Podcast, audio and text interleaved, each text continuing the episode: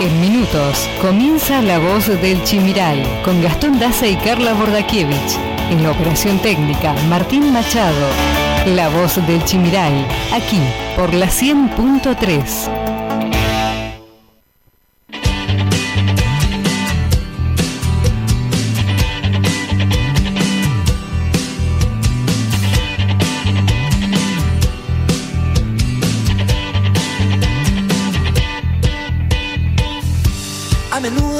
despierto y no encuentro el sentido. Aunque siempre me siento tan feliz de estar vivo. Cada tanto pregunto qué podría haber sido. Si tomaba otro rumbo y hacia otro destino. A veces tengo miedo de encontrarme solo y desnudo frente al espejo. Sincero en voz alta, oír lo que pienso.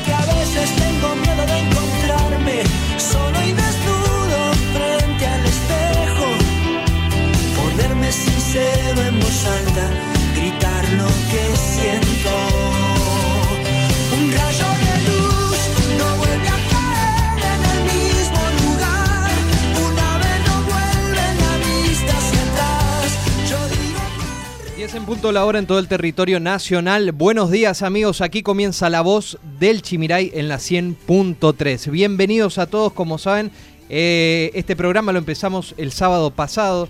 Tenemos mucha información para el día de hoy, pero saben ustedes que le vamos a estar haciendo compañía hasta la hora 12 del mediodía. No estoy solo, como siempre, me acompaña un excelente equipo. Carla Bordakiewicz, la profe. Buen día, Carla, ¿cómo estás? Hola Gastón, ¿cómo estás? Buenos días a todos, a nuestra querida audiencia. Feliz sábado. Llegamos al sábado después de una semana tan larga y cansadora para todos. Así que bueno, eh, déjame agradecer Sí. a todos los que nos mandaron su mensajito, que nos están acompañando, porque ya despacito vamos formando nuestra audiencia. Exactamente. Así que gracias eh, por acompañarnos, por sus felicitaciones y bueno, eh, feliz de estar acá en nuestro segundo programa del 2020. Segundo programa, sábado 10 de octubre, con mucha información, con mucha temática que vamos a estar teniendo en la jornada, muchos temas para abordar, hay temas de interés general, temas de preocupación en general. Déjame mencionar también que nos acompaña en la consola de sonidos y puesta al aire Martín Machado, y este es el equipo que conforma aquí en la 100.3 La Voz del Chimiray. A comunicarse, a estar en contacto directo con nosotros. Enseguida te paso la agenda de los entrevistados que tendremos en la jornada, Carla, pero cómo pueden escribirnos y cómo se pueden contactar con el programa. No se olviden de escribirnos al 3758 40 4601. También tenemos nuestra página de Facebook, Así La es. Voz del Chimiray. Eh, pueden loguear, poner me gusta y eh, dejarnos un mensajito en el muro o por privado. Todo lo vamos a estar comentando y compartiendo. Siempre en el marco del respeto Claro que sí. a nuestros invitados y a toda nuestra audiencia. Una linda jornada estamos teniendo, la temperatura actual, Carla. Tenemos 19 grados soleado y para mañana te adelanto Sí. que se espera 30 grados. Epa. Estamos teniendo noches frías y días calurosos Sí. otra vez. Y sin lluvia todavía por el momento. Tal cual una, una cuestión importante esto de la sequía y, y lo que estamos Está atravesando. sobre- preocupando, ¿eh? Totalmente, Al sobre sector productivo. al Justamente te iba a decir. sector, eh, es más, ya hablando con algunos productores, anticiparon de que puede haber escasez a fin de año de algunos productos, como por ejemplo la mandioca, el choclo. Así que atención. que estamos en plena época. Hay que ver la sandía, los riegos no dan abasto también. Eh, bueno, todo esto se suma a la, la, consecuencia de los incendios que se están viviendo en gran parte del país. Misiones no queda fuera. Sabemos que hay aproximadamente 11 provincias en alerta justamente por los focos de incendio. Bueno, eh, ya pasadas las líneas telefónicas, eh, te comento que en el día de hoy vamos a estar hablando en exclusiva con el doctor Oscar Alarcón, ministro de Salud de la provincia de Misiones. ¿En qué estamos parados? ¿Sobre qué estamos parados? Sobre todo teniendo en marco de la pandemia, de lo que es eh, los casos de infectados que han crecido en nuestra provincia y que es un número alarmante de lo que va el, la cuarentena y el aislamiento, ¿no es cierto? Más allá de algunas restricciones que se vieron en localidades puntualmente por la aparición de casos, en general está prácticamente todo habilitado en la provincia de Misiones, sin contar el turismo y el transporte, pero está todo habilitado. ¿Va a seguir todo habilitado? Eso es lo que le vamos a preguntar a, Alarcón, ¿no es cierto? También estará con nosotros en los estudios de FM Chimiray Aldo Muñoz, secretario de la Juventud, para hablar un poquito sobre los trabajos que se vienen realizando en la localidad de Apóstoles eh, en conjunto con los jóvenes, porque me imagino que los jóvenes deben estar preocupados también por lo que pasa en esta pandemia y han sido uno de los sectores más afectados también como consecuencia de este aislamiento. Por lo menos quizás no, no aquí tanto en la provincia, pero sí a nivel, a nivel nacional en muchas provincias donde las actividades están muy restringidas. ¿Estamos? Estamos. Y para finalizar, sí, nos vamos a meter un poco en el sector productivo. Vamos a hablar justamente aquí en la capital de nacional de la yerba mate e internacional también con Gustavo Redondo. Él es gerente general de CBC la famosa hierba CBC, bueno, él va a estar hablando un poquito de la producción, ha crecido mucho el consumo de hierba a lo largo de este año. Totalmente, y ahí también teniendo en cuenta este marco que hablamos de la producción, debemos tener en cuenta, si no me equivoco, que en diciembre es época de cosecha, a ver cómo está afectando, así que esas cuestiones por ahí él nos va a saber comentar qué sistemas de riego que están estableciendo para que la productividad de la hierba siga aumentando. También déjame comentarte que hemos visto en los últimos meses muchos campos que se han dedicado a lo que es la deforestación para eh, plantación hay de mucha plantación. Totalmente. Así Camino de Posadas acá eh, hay muchos yerbales que se están renovando prácticamente. Y otros que se están empezando desde cero. Creo que la yerba por ahí es un producto a futuro que muchos los están viendo desde hoy. Bueno, esto será más o menos la agenda entonces. Vamos a abordar tema de salud, vamos a abordar tema de la juventud, vamos a abordar tema de la producción, entre otras cosas también el repaso de noticias durante toda la semana. ¿Qué es lo que pasó? qué es lo que está por, pasar también, los temas de agenda en general, tanto a nivel provincial y a nivel nacional. Quédate con nosotros, aquí empieza La Voz del Chimiray. Qué fortuna encontrarte, aunque no lo elegimos.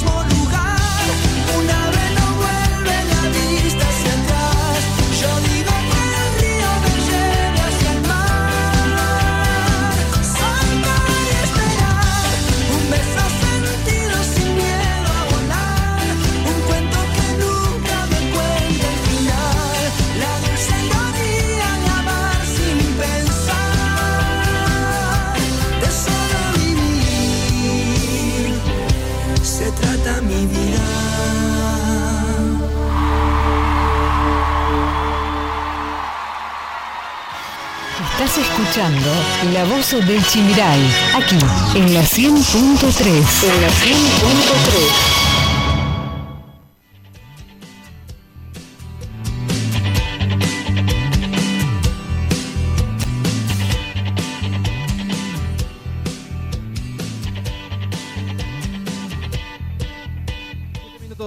han pasado de la hora 10 de la mañana, Carla. Así es, antes de pasar al sector de noticias de la semana, Gastón, déjame por favor eh, comunicar eh, justamente un mensaje que nos vino del Centro de Veteranos de Guerra de Malvinas de Apóstoles, Sí. quienes van a organizar la venta de arrollados de pollos, salados y agridulce el día 17 de octubre de 2020, Ujú. con la finalidad de recaudar fondos para las obras que se están realizando en su sede. Eh, se podrá retirar el 17 de octubre a partir de las 15 horas hasta las 18 horas. Recuerdan que todos asistan con barbijo y a distancia. Reservas al celular 3758 482811 Ramón Ángel Fariña. Bien, perfecto, un cariño grande para todos los veteranos de guerra de aquí de la ciudad de Apóstoles. ¿eh? Vamos a empezar con el repaso semanal de los principales temas, tanto a nivel provincial como a nivel nacional. Empezamos con el día lunes porque se conoció a través del parte policial que emiten en el inicio de la semana que se clausuraron varias fiestas clandestinas en al menos siete localidades misioneras. Seguimos hablando de un tema de debate que lo hablamos en el programa pasado. ¿eh? Es en el marco de las tareas articuladas entre común, autoridades judiciales y la policía de Misiones, los agentes detectaron y clausuraron eventos con aglomeración de personas durante la noche del sábado y madrugada del domingo pasado, infringiendo las prohibiciones establecidas en el decreto 297-20. Sumadas a las reuniones con aglomeración de personas en Andresito y San Javier, la policía también intervino en fiestas ilegales en Posadas, Puerto Esperanza, Iguazú, Oberá y Alem. ¿Y Apóstoles? Zafamos, por lo Ah. menos el fin de pasado. ¿Hubo? Que ¿Usted, yo me haya enterado, ¿no? ¿Usted participó de No, alguna? por favor, yo en mi casa en aislamiento Ah, bueno. social obligatorio y preventivo. Del ejemplo, ¿eh?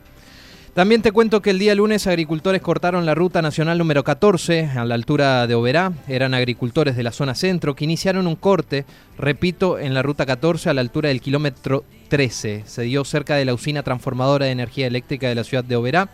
Fue en reclamo de asistencia social y semillas para trabajar. Esto ocasionó varios inconvenientes en el tránsito en el inicio de la semana.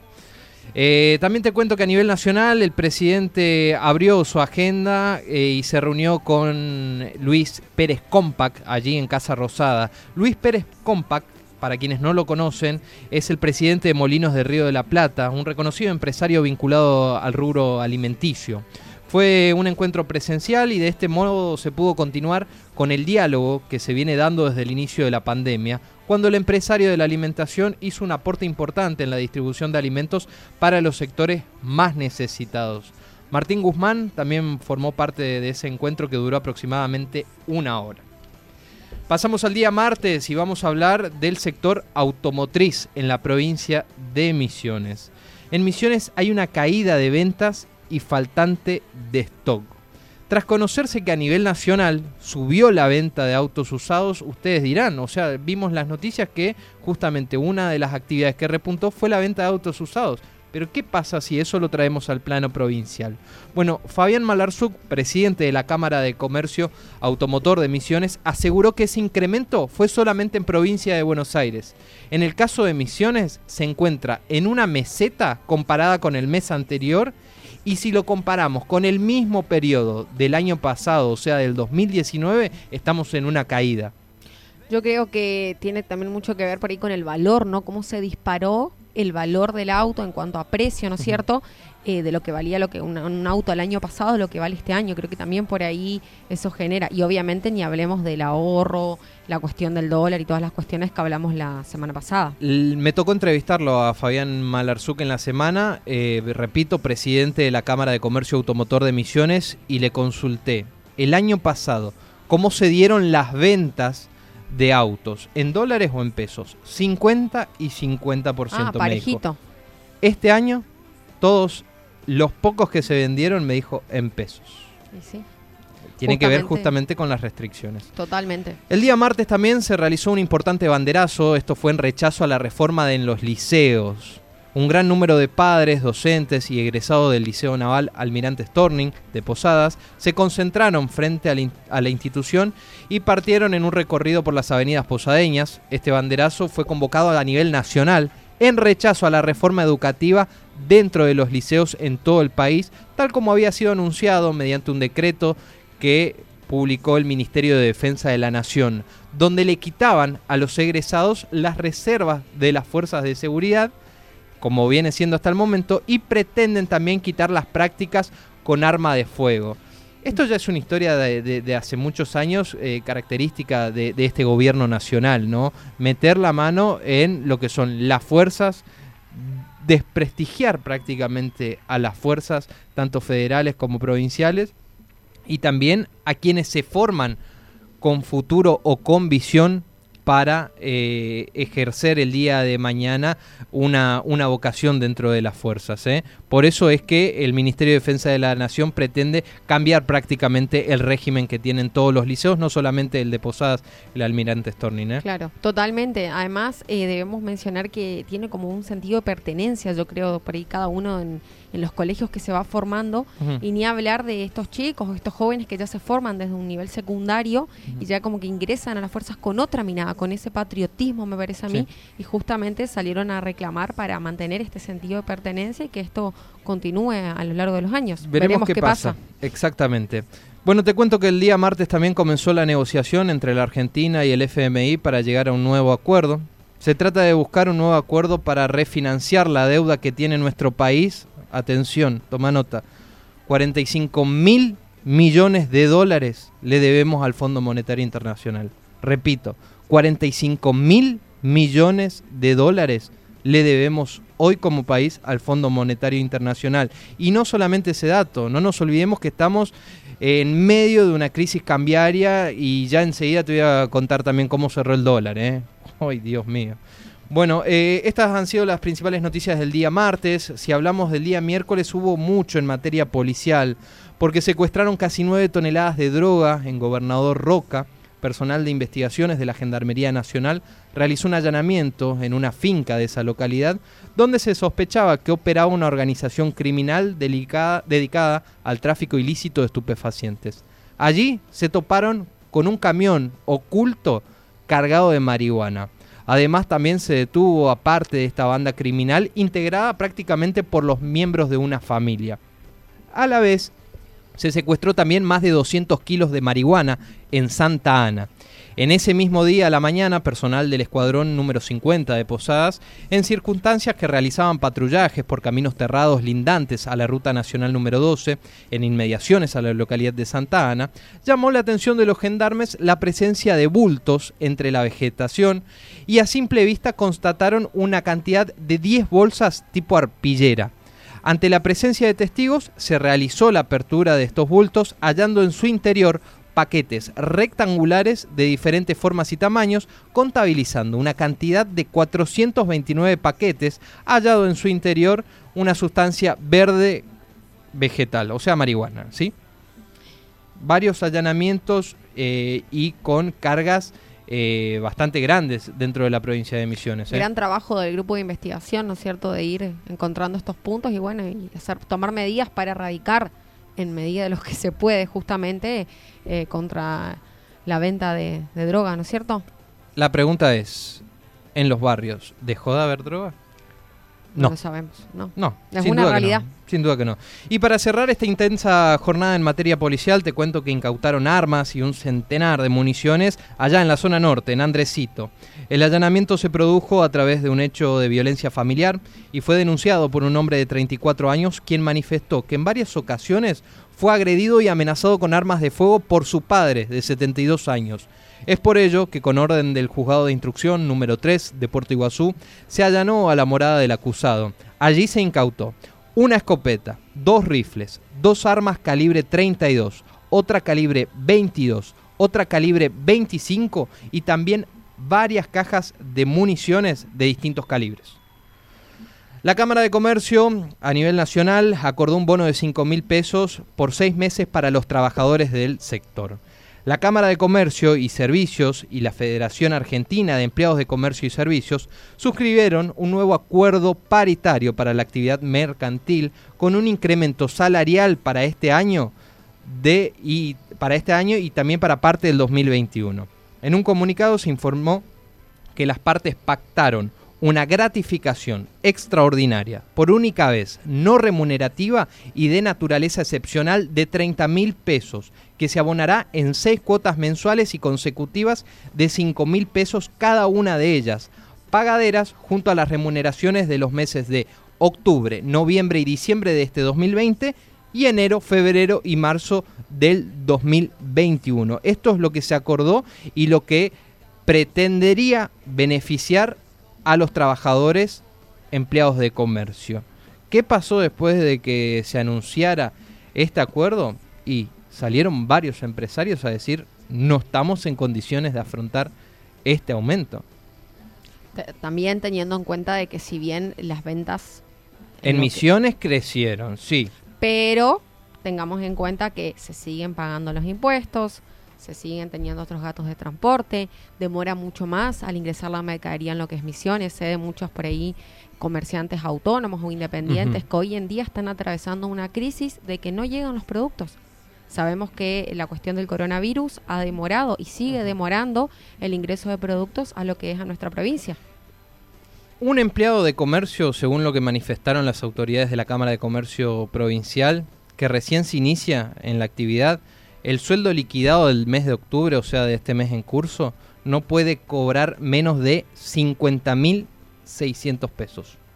Quizás hay muchos comercios que están escuchando la radio en este momento, hay muchos empleados que están escuchando la radio en este momento. Me gustaría que, se comuniquen y que nos cuenten si llegan a ese monto. 50.600 pesos. Y si la realidad da también para pagar eso, ¿no es cierto? Veremos qué, pasa, ¿eh? porque ah, no te olvides que hay muchas empresas y muchas pymes que recurrieron al ATP, al programa de la asistencia para el trabajo y la producción. ¿Y, cómo van a hacer? O sea, si recurren a, a, este subsidio que está dando el Estado Nacional, es porque están en déficit. O sea, porque están atravesando un mal momento económico y a esto vos le sumás como gobierno también o como acuerdo eh, un aumento que es elevado, Carla. Sabemos que la realidad económica hoy nos, nos invita o nos obliga en realidad a tener un aumento del sueldo porque los precios siguen subiendo. Sin duda. Pero también sabemos la realidad del jefe o del, jefe del empleado que no está en condiciones, teniendo en cuenta, y déjame comentarte, que algunos locales de apóstoles decidieron a a cerrar. Cerrar sus puertas. Eh, qué triste noticia lo, de un reconocido restaurante aquí de Apóstol, ¿no? 31 35 años. 35 años, ¿eh? Habrán pasado fiestas de motoqueros, fiestas de la yerba mate. ¿Cuántas eh. veces hemos ido a almorzar? Por eso, o sea, está golpeando, como quien dice, sigue golpeando la pandemia y este contexto, ¿no es cierto? un cariño grande también para la gente del tío, para Lalo, Tito, todos los que trabajan ahí. ¿eh? Siempre que fui me atendieron muy bien. Y se come rico. Se, come comía rico. Bien, vamos al día jueves y vamos a hablar de información local porque lanzaron el programa del Black Friday en Apóstoles. Atención, Carla. Qué propuesta, ¿no? Mira vos, en la mañana de ese día, a través de una videoconferencia desde la sala de situación de Casa de Gobierno, se realizó el lanzamiento del Black Friday en Apóstoles que ofrecerá beneficios y descuentos a los consumidores. En esta ocasión, con una particularidad. En muchos casos, los locales ofrecerán compras de forma online para evitar justamente la aglomeración de gente, como lo estipula el protocolo de prevención del COVID-19. El evento fue encabezado por el gobernador de la provincia, doctor Oscar Herrera Watt, la intendente de Apóstoles, María Eugenia Zafrán, los ministros de Hacienda, Adolfo Zafrán, el de Turismo, José María Rúa, Alejandro A.N., de la Federación Económica de Misiones, el presidente de la Cámara de Comercio de Apóstoles, Hermes Almirón, y las autoridades del Banco Macro. En Apóstoles, atención, el Black Friday funcionará del 2 al 8 de noviembre con beneficios en tarjeta de crédito del 5 al 7 de noviembre. Vale recordar también que el 3 y el 4 de ese mismo mes está vigente la hora misiones, que también tiene beneficios con las tarjetas de crédito pagando hasta 12 cuotas sin intereses. ¿eh? Así que bueno, ya fue anunciado y con mucho tiempo de anticipación el Black Friday que se va a llevar a cabo del 2 al 8 de noviembre aquí en la ciudad de Apóstoles. Así que bueno, vamos ahorrando en medida de lo que se puede para aprovechar para ir los descuentos o las promociones de este gran evento y totalmente innovador para Apóstoles, me parece. Armar la agenda de todas las cosas que tenés que comprarte y aprovechar esos días. No sé. Ese, mismo día, ese mismo día también se conoció que el tren de cargas transportó 9.000 toneladas en septiembre, Trenes Argentinos de Cargas, empresa que depende del Ministerio de Transporte de la Nación, destaca que a partir de la recuperación del tramo norte del ferrocarril Urquiza, se cargaron en septiembre casi 9.000 toneladas de destino o de origen en Misiones, lo que representó un 25% de las toneladas transportadas en la línea durante ese mes. En este sentido, los números respaldan la vuelta del tren hasta su cabecera en la localidad misionera de Garupá. Luego de dos años de inactividad, fue fundamental la reactivación ferroviaria de toda la traza, de toda la traza metropolitana, ¿no? Eh, y mesopotámica también. Al respecto, se detalla que durante el mes de septiembre se transportaba alrededor de 3.500 toneladas de pasta celulosa desde Misiones hacia la localidad de Zárate, en provincia de Buenos Aires, mientras que las formaciones de regreso trajeron aproximadamente 5.200 toneladas de cemento. ¿Sí? Así que bueno, eh, esperemos que también se empiece a, incentivar a otros productos eh, en el transporte del tren de carga. Imagínate que podamos transportar la hierba. Se abaratan muchos costos y aparte un tren carga lo que cargan aproximadamente, no sé, más de 15 camiones. Más, seguramente más. Una cifra importante para, para fomentar esta, esta movilidad o este nuevo transporte. Sí, sí, sí, y abaratar los costos justamente de logística. A nivel nacional, la noticia más relevante es que el gobierno autorizó el regreso de clases presenciales, Carla, y habilitó a cada provincia a definir las fechas. Tras varios días de discusión, el Consejo Federal de Educación aprobó por unanimidad los nuevos indicadores que regirán para definir la vuelta a clases presenciales, suspendida en casi todo el país, recordemos, desde el 16 de marzo. Pese al avance, según se supo, no hay fecha de retorno en ningún distrito todavía.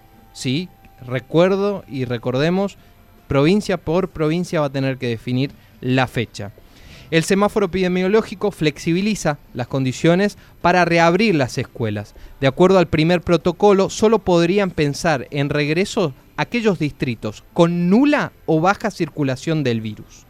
Ahora, las grandes ciudades, aquellas con más de 500.000 habitantes, podrán ajustarse al modelo de Centros para el Control de la Prevención de Enfermedades que implementa Estados Unidos. Entonces, eh, con esto pueden medir el riesgo de la apertura. El modelo sigue tres indicadores.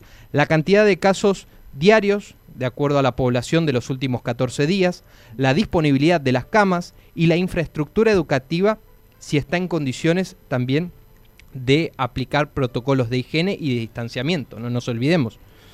Bueno, Gastón, déjame comentarte que justamente los docentes esta semana estuvimos abocados a lo que fue la semana federal, estableciendo los lineamientos del regreso a clases, repasando el protocolo y eh, viendo cuáles van a ser los criterios de acreditación y promoción, sobre todo para mantener lo que es las trayectorias pedagógicas del año 2020 y 2021. Así que son cuestiones con las cuales se estuvo trabajando y veremos, como siempre decimos, qué pasa, porque vamos atendiendo a lo que son las medidas, basándose en prueba y error. ¿El docente misionero quiere volver a las aulas, Carla? Y a esta altura, yo creo que no. no. bien. Hemos pasado por una situación de, empezar el ciclo lectivo, a una semana suspendieron las clases, fue una reorganización y sigue siendo una reorganización constante para adaptarnos, siempre digo, a, a las condiciones y posibilidades de los alumnos, sabemos que una de las grandes realidades de Misiones es la conectividad. Tenemos muchos chicos sin conectividad, entonces eso cuesta mantener las trayectorias escolares.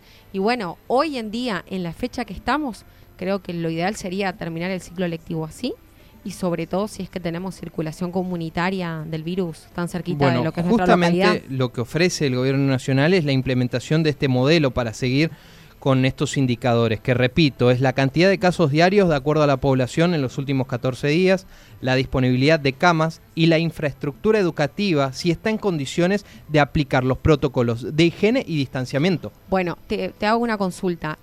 el Estado se hará cargo de eh, efectuar los recursos para mantener ese protocolo, todos la- los elementos de limpieza, de higiene y de biodiversidad. ¿Quién lo va a garantizar? Esperemos que, que- lo sea el Estado. En otras palabras, se va a medir la capacidad de una jurisdicción de contener un brote. Eh, aquí se cruzan varios datos y, y- varios datos justamente que surgen del indicador que determinará si el riesgo es bajo, me- eh, moderado o alto. Y allí me imagino que las autoridades analizarán esos riesgos y verán si vuelven las clases o no. Claro, los docentes tenemos que estar al pendiente, utilizar las estrategias que tenemos y bueno, es prepararnos o a la virtualidad o a la presencialidad si nos toca volver en, en unas semanas o en unos días. Bueno, pasamos al día viernes. Ayer el gobierno provincial firmó un convenio para equipar el puerto de Posadas. Estuvo aquí el ministro de Transporte de la Nación, Mario Meoni, que pasó ayer por la Tierra Colorada, junto al presidente de la Cámara de Diputados, Sergio Massa. Y firmaron un acuerdo con el gobernador Oscar Herrera Watt. Es un convenio de cooperación para equipar el puerto nuevo de Posadas. ¿Sabes hace cuánto escucho el puerto, el puerto, el puerto? ¿Hace cuánto? No sé. Pero eh, es la misma historia que el gasoducto del NEA. ¿Llegó el gas a la provincia? No. No, ¿Vos tenés gas por cañería? no. La ¿Y garrafita el sistema a de cloacas? Bueno, eh, eh, esto es lo mismo. Eh, eh, entonces firmaron un convenio, aparentemente ya estaría todo en condiciones para poner en puesta la hidrovía Paraná-Paraguay. Dicho convenio tiene como fin la adquisición de maquinarias de gran porte que permitirían la operabilidad definitiva del puerto de Posadas. Se trata en principio de una grúa de importantes dimensiones, dos equipos de movimiento interno de contenedores y un escáner, entre otros elementos de mediano porte que se irán comprando en la segunda etapa.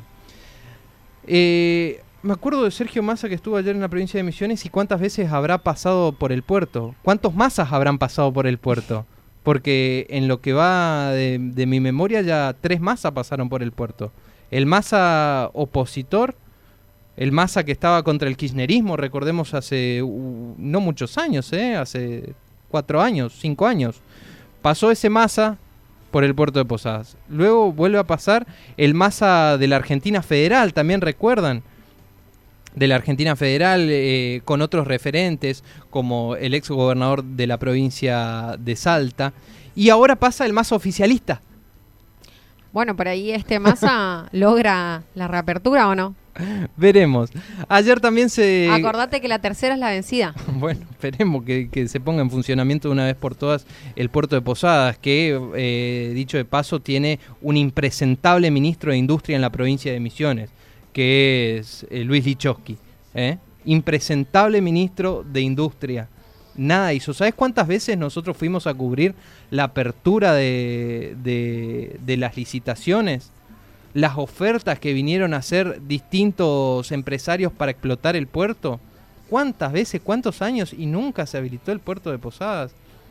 Bueno, eh, ayer también con la presencia de los funcionarios nacionales se puso en marcha el servicio de tren metropolitano, tren de pasajeros, estamos hablando ahora, que unirá la ciudad de Posadas con Garupá, con la promesa futuro de conectar Apóstoles también.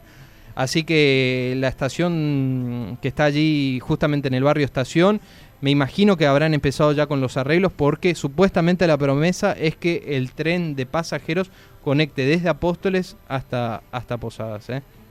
Veremos si, se concreta. Por el momento inauguraron el tramo Garupá Posadas, si bien no hubo precisiones sobre los costos para los pasajeros y los horarios en los que funcionará, el ministro Meoni adelantó que la idea es que en tanto el tren como los colectivos funcionen de una manera conectada y tengan un boleto único que permita la conexión para el funcionamiento y para poder viajar eh, de manera libremente eh, los pasajeros. ¿eh? Todo indica que el servicio podría empezar a funcionar la próxima semana de forma regular, ya que las máquinas están listas. La frecuencia dependerá de la, um, de la demanda, justamente. Y también adelantaron que el coche motor tiene una capacidad de 50 pasajeros sentados y 40 con aire acondicionado. ¿eh? Así que esperemos que, que se ponga en marcha y esperemos que llegue hasta Apóstoles también para abaratar un poquito los costos. Te cierro el día viernes, le meto pata porque me estás haciendo seña de la hora. Alberto Yo Fernández. más que nada por nuestros entrevistados. Exactamente, tenés razón, Carla. Alberto Fernández anunció la extensión de la cuarentena hasta el 25 de octubre. El presidente de la Nación anunció ayer, justamente día viernes, desde Casa Rosada, que el aislamiento social obligatorio por el coronavirus se extenderá hasta el 25 de octubre. Acompañado por los gobernadores de Jujuy, Santa Fe y Neuquén, donde los contagios no cesan, indicó que la próxima fase de la cuarentena apuntará a reducir la circulación de manera intensa y transitoria en distintos departamentos, o sea, en 18 provincias. Esto quiere decir que la atención ya no está puesta específicamente en el área metropolitana de Buenos Aires, o sea, el AMBA que escuchamos hablar muchas veces, sino que ahora el virus se empezó a expandir en el interior del país. Esto afecta justamente eh, y está afectando justamente con diferentes brotes en varias provincias. Bueno, eh, en resumen, ¿qué va a pasar? ¿Qué provincias van a estar eh, en esta etapa de aislamiento? Intenso y transitorio, bueno, son las provincias de Chaco, Chubut, Buenos Aires, Río Negro, Neuquén, Salta, Jujuy, Tucumán, Córdoba, La Rioja, Mendoza, Santa Cruz, Tierra del Fuego, Santiago del Estero, Santa Fe, San Juan y San Luis, y también la ciudad autónoma de Buenos Aires. Es decir, no tendrán estas limitaciones Corrientes, Misiones, La Pampa, Entre Ríos y Formosa. Rápidamente paso al reporte semanal del COVID que hoy lo arranco desde el sábado pasado, desde la última vez que estuvimos al aire. Sábado 3 de octubre se confirmaron 5 casos. Los 5 fueron de Posadas. El domingo 4 de octubre se confirmaron 6 casos. Uno de San José, 2 de Oberá, uno de Puerto Iguazú, 2 de Posadas. El pasado lunes 5 de octubre 5 casos, 4 de Posadas, 1 de Oberá, el martes 6 de octubre, 8 casos, 1 de San José, 1 de Jardín América, 6 de Posadas. El pasado miércoles, 6 casos fueron confirmados, 1 de Cerro Azul, 1, 2 de Puerto Iguazú, 3 de Posadas. El pasado jueves, 5 casos, 1 de Puerto Iguazú, 4 de Posadas y el pasado viernes 6 casos, o sea, ayer, 1 de San Pedro, 5 de Posadas. En la semana, si contamos desde el sábado, tenemos 41 casos confirmados, a lo largo de estos siete días. En total se diagnosticaron 157 casos desde que comenzó la pandemia en la provincia de Misiones. Casos activos, 45. Casos externados, o sea, con aislamiento domiciliario, 36. Internados, o sea, los más jodidos, son 9 en la provincia. Recuperados 108 y 4 fallecidos. Estas han sido las principales noticias y novedades de la semana. Lo que pasa hoy y de lo que se va a hablar los próximos días, lo escuchás aquí, La Voz del Chimiray.